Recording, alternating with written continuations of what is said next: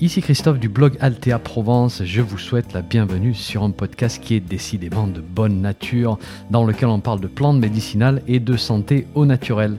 N'oubliez pas de vous abonner à ma lettre d'information en suivant le lien dans le descriptif du podcast, c'est gratuit. Chaque semaine, je vous envoie des informations utiles et pratiques sur les plantes et la santé. Et puis au passage, vous allez recevoir un petit PDF cadeau sur la confection de produits maison à base de plantes. Allez, si vous êtes prêts, on démarre. 3, 2, 1, c'est parti. Bonjour, aujourd'hui je voudrais vous donner des idées pour créer une haie mellifère. Mais pas n'importe laquelle, une qui est élaborée à partir d'arbustes médicinaux. Voilà, ça c'est intéressant. Au moins on va combiner l'aspect mellifère qui va permettre aux pollinisateurs de s'installer près de chez nous et on va aussi profiter des propriétés médicinales des arbustes qu'on va planter. Alors d'abord, pourquoi est-ce que j'ai décidé de vous parler de ce sujet? Eh bien, nous sommes au début du mois de mars, euh, la nature se réveille, les arbres commencent à bourgeonner et au jardin, euh, j'ai des abricotiers qui sont déjà en fleurs. Et cette année, j'ai remarqué que les abeilles étaient particulièrement actives. Alors, ce qui m'a fait bien plaisir, parce que du coup, la pollinisation va pouvoir bien se faire. Alors que certaines années, eh ben, en fonction de la période de floraison chez moi, côté abeilles, c'est plutôt calme et je dois même dire que c'est de plus en plus calme au fil des années. Donc j'étais en train de réfléchir à tout ça, de faire ma petite tournée euh, au jardin, d'observer les zones de butinage. Et euh, je me suis dit la chance que j'avais d'avoir tous ces petits insectes qui font ce travail. Et ce, travail, c'est la reproduction, c'est la vie, c'est ce qui fait que la nature est nourricière. Et donc c'est énorme et pourtant ça passe souvent inaperçu. On réalise même pas la chance qu'on a et on risque de perdre tout ceci. J'aime pas trop être alarmiste, j'aime bien garder euh, à la fois une vue positive mais aussi lucide des choses. Et ensuite j'essaie de réfléchir de la manière la plus constructive pour changer la situation. Mais au final j'essaie de rester positif, euh, c'est ce qui me permet de garder ma, ma motivation et d'agir. Et là pour les abeilles j'aimerais faire la même chose. Et ça c'est pas facile parce que nous devons faire face à la disparition des populations d'abeilles et plus largement des pollinisateurs. La situation est critique. il faut qu'on arrive à agir à notre niveau, tout en bas de l'échelle, parce qu'au niveau des gouvernements, on a vu beaucoup de choses qui ne nous ont pas plu, en particulier avec l'utilisation des pesticides, avec euh, l'agriculture intensive, etc. Et quand on voit la production massive de certains aliments, comme les amandes en Californie avec la maltraitance des abeilles, eh ben, ça fait vraiment mal de voir ça. Donc on pourrait attendre à l'infini que les gouvernements prennent, prennent les bonnes décisions ou alors on décide d'agir. Voilà, maintenant, à petite échelle, c'est peut-être une goutte d'eau, mais goutte après goutte, peut-être qu'on va réussir à faire une différence. Alors sans les abeilles et les pollinisateurs, ben, c'est simple, la vie, elle n'est pas possible. Je vous cite des chiffres que Greenpeace nous donnait en 2016. 75% de la production mondiale de nourriture dépend des pollinisateurs trois quarts. Voilà. Et entre 60 et 90% des plantes sauvages ont besoin d'insectes pollinisateurs pour se reproduire. Et nous, amoureux des plantes médicinales, comment on fait si nos bonnes herbes, hein, qui sont principalement des plantes sauvages, ne peuvent plus donner de graines pour se reproduire voilà. À une époque où on s'intéresse de plus en plus aux remèdes naturels, où on voit l'énorme bénéfice des plantes sur la santé, eh ben, on risque de tout perdre. Donc, agissons aujourd'hui il y a plusieurs actions qu'on peut mettre en place dans nos jardins en favorisant le mélange des espèces, la biodiversité et en créant des zones qui vont servir de refuge pour ces pollinisateurs. Et une de ces zones, ce sont des haies qui en général ne servent pas à grand chose si ce n'est de marquer le territoire. Eh bien ces haies vont aussi servir de refuge aux oiseaux, à d'autres petits animaux, euh, aux insectes. Donc c'est vraiment une zone privilégiée qu'on peut créer chez nous.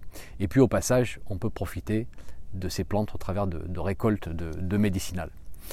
Alors je ne vais pas vous expliquer comment créer une haie, comment l'entretenir, etc. Voilà. Ici mon but c'est juste de vous donner une liste d'arbustes qui sont médicinaux et qui sont particulièrement intéressants pour créer ces zones. Alors bien sûr, on va utiliser des plantes locales qui se plaisent bien dans nos régions, dans nos milieux, qui demandent peu d'entretien. Euh, donc dans la liste que je vais vous donner, il faudra voir hein, si ces arbustes arrivent à bien se développer chez vous. Euh, c'est important pour que les pollinisateurs qui sont habitués à certaines espèces y retrouvent leur compte. Il faut des arbustes qu'on arrive à reproduire et multiplier par nous-mêmes, parce qu'il faut qu'on soit indépendant de ce point de vue-là. On veut des arbustes qui sont solides, qui ne sont pas susceptibles aux maladies. Et on veut plusieurs types d'arbustes dans la même haie. On ne va pas faire une haie avec un seul type d'arbuste. Hein, et le but, c'est pas d'avoir quelque chose aligné euh, au cordeau et uniforme. Au contraire, on veut différentes hauteurs, différentes densités de branches, différentes périodes de floraison. Voilà, là encore, ça va être la diversité qui compte. Alors ma liste n'est pas exhaustive, je vais vous parler des arbustes que je connais bien et je ne vais pas vous parler de ceux que je connais un petit peu moins bien ou que je ne trouve pas dans ma région. Mais dans l'ensemble, je vais essayer de rester avec des arbustes qui se trouvent dans quasiment toutes les régions de France. Et je vais me cantonner donc aux arbustes médicinaux et pas à ceux qui sont purement comestibles, sachant que si vous rajoutez les comestibles, alors là vous allez avoir une, une liste encore plus riche. Et puis vous allez voir que certains des arbustes dans ma liste ont les deux aspects, comestibles et médicinal. Alors je vous préviens, euh, ces arbustes ne sont pas des plus esthétiques. Voilà, certains sont remplis d'épines. Euh, ça n'en reste pas moins une zone très privilégiée pour tout un écosystème. Donc ne vous arrêtez pas à l'aspect esthétique. Je vais vous suggérer cinq plantes. vous aurez d'autres idées, j'en suis sûr, mais ces cinq-là, je les apprécie beaucoup et je les utilise très souvent. La première plante, c'est la ronce. Et ça va vous paraître un peu bizarre parce que c'est une plante qu'en général le jardinier essaie d'éradiquer. Et c'est vrai que d'avoir des ronciers qui poussent en plein milieu de vos plantations, euh, c'est un petit peu problématique et c'est plutôt coriace à faire disparaître. Mais placé au bon endroit, c'est vraiment un atout. Euh, il faudra tout de même calmer un petit peu ses ardeurs hein, pour la maintenir dans la haie parce qu'elle peut envoyer des rameaux hein, de, plusieurs mètres de long et coloniser très rapidement une zone assez large. je vous rappelle que la, ronce marcotte assez facilement, donc il suffit qu'une de ces longues tiges vienne toucher le sol pour qu'un nouveau roncier prenne racine, une nouvelle ronce prenne racine à cet endroit, et donc il faudra tailler régulièrement. Mais à part ça, le roncier est vraiment super parce qu'il va créer des cachettes qui vont faire le bonheur des petits animaux et des oiseaux. Et pour ceux qui ont une notion de la propriété un petit peu plus stricte, eh ben, pas besoin de barbeler avec les ronces. Voilà. En plus, ces barbelés euh, qui peuvent vraiment blesser des animaux, là, avec les ronces, on n'a pas ce problème. D'un point de vue médicinal, la ronce est un vrai petit trésor de l'herboristerie. Euh, sa feuille est astringente, elle contient des tanins qui vont venir calmer des muqueuses qui sont rouges, qui sont enflammées, qui sont boursouflées. Donc très utile pour les inflammations des gencives en bain de bouche, pour les inflammations de la gorge en infusion, pour les diarrhées, pour fortifier le retour veineux chez celles et ceux qui ont des problèmes d'insuffisance veineuse. Et on utilise la feuille qui est disponible en quantité ben, quasiment toute l'année. Euh, on la fait sécher et puis on en fait des infusions super utiles pour ces petites situations de tous les jours. Et bien sûr, elle nous fournit aussi ces petits fruits comestibles et délicieux remplis d'antioxydants. Et puis n'oubliez pas que je vous ai fait un épisode complet sur la ronce et je vous mets, je vais vous mettre des liens dans l'article associé euh, à cet épisode, hein, l'article sur mon site, comme ça vous pouvez aller voir les, euh, tous les épisodes que je vous ai fait sur ces différentes plantes. Notre deuxième arbuste, c'est l'aubépine, encore un qui est rempli d'épines.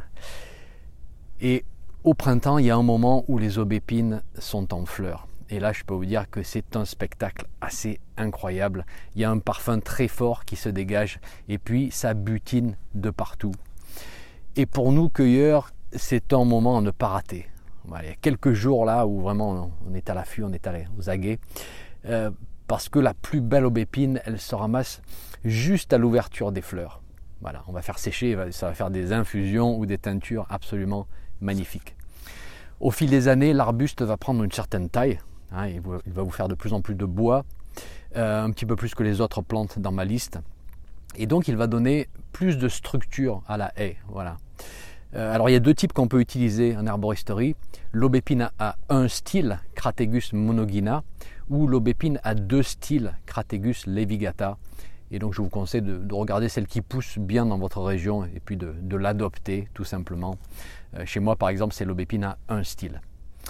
L'utilité de l'aubépine c'est pour tous les troubles du cœur physique et du cœur émotionnel. Alors pour le cœur physique, bien évidemment, c'est du domaine médical, donc toujours consulter un médecin avant de faire n'importe quoi. Mais c'est une plante, c'est un grand tonique des fonctions cardiaques pour les cœurs affaiblis, pour les troubles du rythme, euh, pour les problèmes de tension artérielle et pour le cœur émotionnel aussi. Et puis là, on parle de, situation de cœur brisé, bien sûr, hein, suite à un épisode difficile. Eh bien, ça va être une, une plante qui calme, qui apaise, qui détend, qui relâche. Euh, comme je vous disais, on utilise les sommités fleuries, mais les petits fruits rouges aussi sont intéressants. D'abord d'un point de vue comestible, on peut les manger, et de par leur forte teneur en, antioxydants. Dans cette peau rouge, il y a beaucoup d'antioxydants qui sont protecteurs du système cardiovasculaire. Et pour plus d'informations, je vous ai fait un épisode complet sur l'obipine et ses propriétés médicinales. La plante suivante, c'est l'églantier. On l'appelle aussi le rosier sauvage. Et c'est en fait l'ancêtre du rosier cultivé. Euh, vous l'avez déjà croisé dans la nature, je vous le garantis. Il est très répandu dans nos campagnes et il s'établit très volontiers dans des haies naturelles d'ailleurs. Euh, c'est un arbuste facile d'entretien, très rustique, qui se plaît en général dans tout type de terre faudra juste le tailler régulièrement parce que voilà, lui aussi, comme la ronce, il aura tendance à prendre ses aises et à vite vous accrocher un petit peu trop les habits ou les bras ou les mollets. Il va faire de jolies petites roses qui vont ensuite laisser place euh, au fameux cynorhodon que nous, on apprécie tant en herboristerie. Le cynorhodon, c'est le réceptacle de la fleur qui va devenir dur et de couleur rouge-orangé et ce sont ces pseudo-fruits qu'on va ramasser. Alors dans la tradition, ça se fait après les premières gelées, lorsqu'ils sont un petit peu ratatinés. En herboristerie, on utilise ces cynorhodons comme source de vitamine C et pour fournir un effet tonifiant sur le système immunitaire à l'entrée de l'hiver ou même pendant l'hiver. Et pour les préparer, c'est pas très compliqué. On fait une macération dans de l'eau froide suivie d'une infusion et après on peut boire ce liquide légèrement acidulé, plutôt agréable. Euh, on le prend en général sous forme de cure et on peut aussi préparer les cynorhodons sous forme de confiture, sous forme de sirop et comme vous vous en doutez pour plus d'informations là encore sur l'églantier et ses propriétés, je vous ai fait un épisode à part. Notre plante suivante, c'est le framboisier. Fabuleuse plante médicinale qui nous offre à la fois des petits fruits délicieux et des feuilles qui sont très utiles en herboristerie.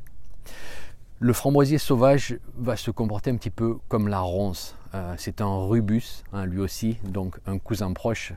Et il va lui aussi faire des amas épineux. Il aime bien courir le long d'une barrière en bois ou le long d'une clôture en fil de fer par exemple. Voilà, ça va lui permettre de le guider un petit peu et de, voilà, de maîtriser sa forme si vous voulez.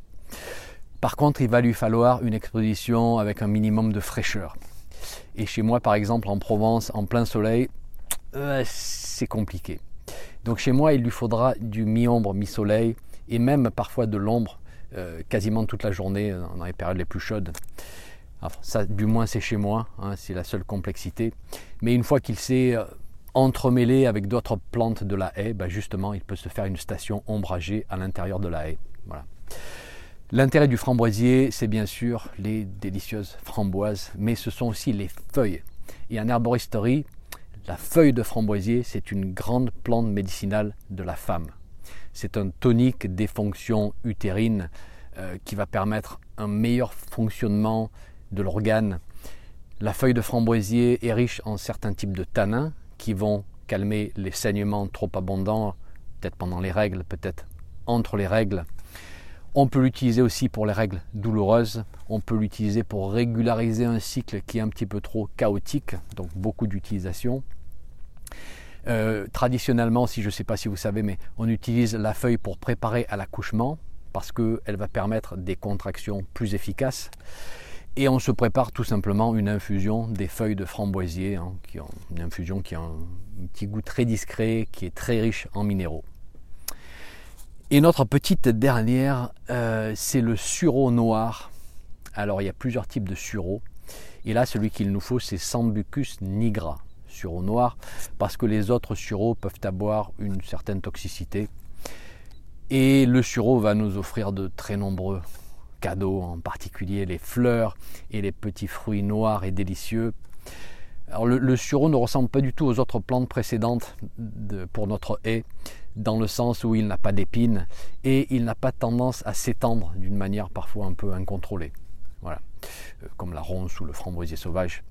Lui, il va garder plutôt un port arrondi et il peut devenir assez grand, hein, plusieurs mètres de hauteur sur presque autant de largeur. Mais vous pouvez lui donner une taille arbustive si vous voulez, voilà, avec un tronc. Et pour cela, il va falloir supprimer les, branches les plus basses. Il n'est pas difficile d'un point de vue terre, d'un point de vue entretien, bien que je vous dirais qu'une terre riche, amendée avec du compost, ça va lui plaire beaucoup. Euh, d'un point de vue exposition chez moi, il va préférer mi-ombre, mi-soleil. Il craint un petit peu la chaleur. Et j'ai parfois eu des attaques de pucerons lorsque le sureau était, était de petite taille. Mais sinon, à part ça, voilà, pour la culture, pas pénible du tout.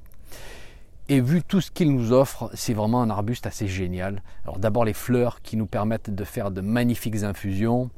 Et là, le terme qu'il faut retenir pour ses propriétés, c'est diaphorétique. Ça veut dire que les fleurs vont nous permettre de mieux évacuer la chaleur en cas de fièvre. En plus, le sureau stimule l'immunité au passage, et donc c'est une super plante pour toutes les infections hivernales. Avec les fruits, on fait un sirop euh, qui stimule les défenses immunitaires, et c'est probablement ma préparation favorite chez un enfant qui attrape des rhumes à répétition pendant l'hiver. Vraiment efficace. Et puis, les fruits sont comestibles, ça fait de délicieuses confitures Personnellement, je fais sécher mes fleurs, je fais sécher mes fruits et après je les garde dans mes réserves.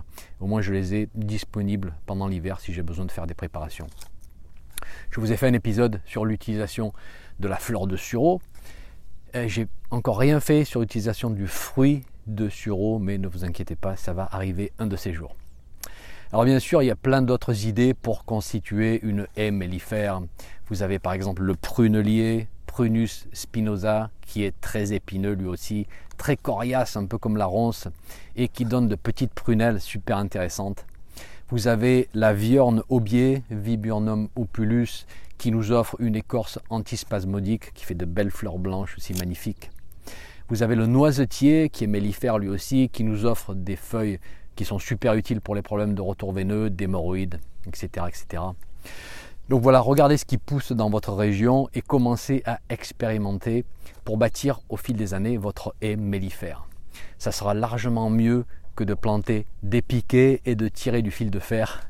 Et puis surtout, à notre petite échelle, nous qui sommes tout en bas de cette grande hiérarchie des décisions politiques, eh ben, ça nous permet de commencer à agir et ça, ça fait du bien. Allez, je vous laisse. Euh, bonne plantation à vous et à très bientôt pour un nouvel épisode. Un petit message avant de vous laisser. Si vous avez aimé ce podcast, merci de laisser une évaluation sur votre plateforme de podcast favorite. Ça permettra à d'autres personnes de découvrir mon podcast et d'en profiter. Un grand merci.